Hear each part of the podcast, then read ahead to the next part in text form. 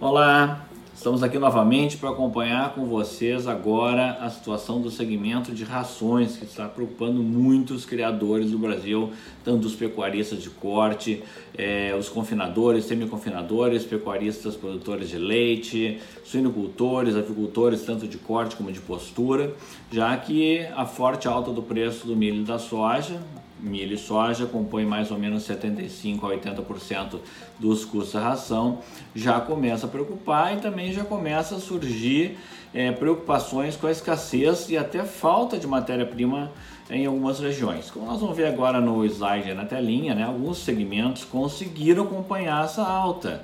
É, na barra laranja, nos últimos 12 meses, a gente vê o farelo de soja subindo 69%, o milho 65%, o boi gordo conseguiu assimilar, subiu 62%, suíno vivo também.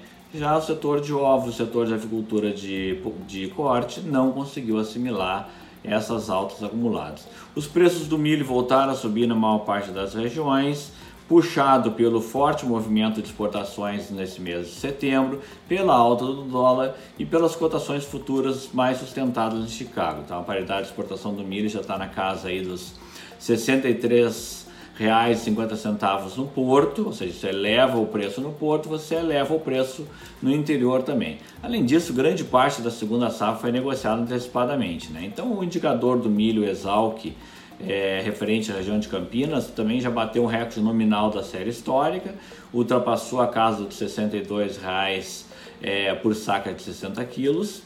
E o movimento de exportações vai crescendo. O Brasil já vai embarcar em setembro 7 milhões de toneladas de milho.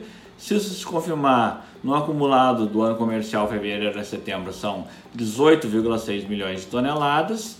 Para chegar nos 34,5 milhões de toneladas projetadas para esse ano, faltaria exportar 15,9 milhões de toneladas de outubro até janeiro, no ano safra, o que é mais ou menos 4 milhões de toneladas por mês e é perfeito perfeitamente factível de acontecer e muito provável. No caso do milho, não deve haver falta de produtos, os estoques de passagem são altos, mas há poucas perspectivas de queda de preço até a entrada da próxima colheita no mercado, com a safra de verão enfrentando alguns percalços para ser implantada.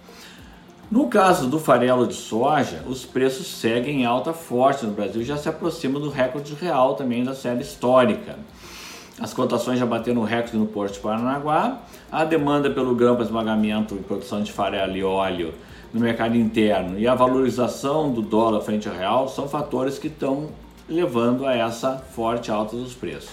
Como nós vamos ver no gráfico na telinha aí também, os preços da soja em grãos do interior estão em forte alta, já atingindo algumas regiões aí, como é o caso do sul, do sul, interior do Grande Sul, do Paraná e também regiões centro-oeste, a casa dos 150 reais e até acima disso, é, valores nominais, tem pouca efetivação de negócios, mas é um preço bastante alto. Em alguns momentos esse preço chegou a um fato inédito que é ultrapassar a cotação no porto. De qualquer forma, o recorde real do preço da soja é, no interior do Paraná ele ocorreu em outubro de 2002. Lá em outubro ele estava cotado de 2002 estava cotado a R$ 45,95 a saca, o que hoje equivalia a, equivaleria a 154 reais por saca de 60 quilos. Então está próximo da gente bater também um recorde real de preços da soja no interior do Brasil. Essa alta da soja está desafiando as indústrias de esmagamento, pressionando os preços do farelo para o setor de rações.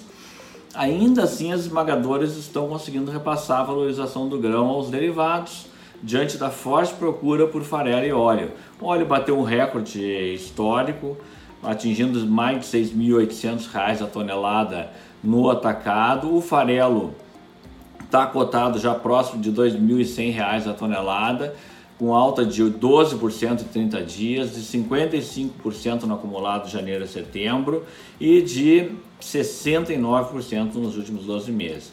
Então essa, essa disputa acirrada entre exportador esmagador puxa o prêmio no porto para cima, puxa o preço no interior para ficar acima do preço no porto e aí sim, ao contrário do milho, as importações de soja vêm crescendo, os estoques de passagem vão ser muito baixos e já começa a haver preocupação de que possa haver escassez e até falta de mercadoria, ou seja, de grão para esmagar e de farelo de soja em algumas regiões do país.